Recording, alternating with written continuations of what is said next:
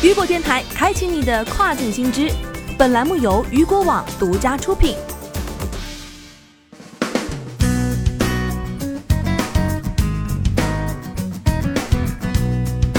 Hello，大家好，欢迎大家收听这个时段的跨境风云。那么接下来的时间将带您一起来关注到的是亚马逊 Project Zero 项目新增覆盖全球七大站点。八月十二号，据雨果网消息，亚马逊于昨日宣布，Project Zero 项目新增覆盖全球七大站点。据介绍，这七大站点分别为澳大利亚、巴西、荷兰、沙特阿拉伯、新加坡、土耳其和阿联酋。至此，亚马逊全球十七大站点已上线该项目。Project Zero 项目于二零一九年正式推出，以确保消费者在亚马逊始终购得正品。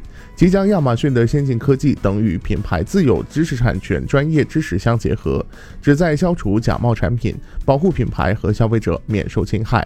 目前，该项目已在全球已有上万个知名品牌和新兴品牌加入。亚马逊全球客户信任合作伙伴知识团队副总裁表示，亚马逊致力于为消费者以及全球范围内合作品牌提供保护。Project Zero 在保护品牌方面也取得了长足进展。据了解，Project Zero 于去年三月在美国站推出，八月份亚马逊宣布将其扩展至欧洲站，之后其推广站点进一步扩大。截至去年十一月，该项目已有超七千个品牌报名参加。当时，亚马逊也在印度站正式推出 Project Zero 打假计划，授权品牌方可不经过亚马逊直接标记和删除侵权的 listing，旨在消除其平台上的假冒产品。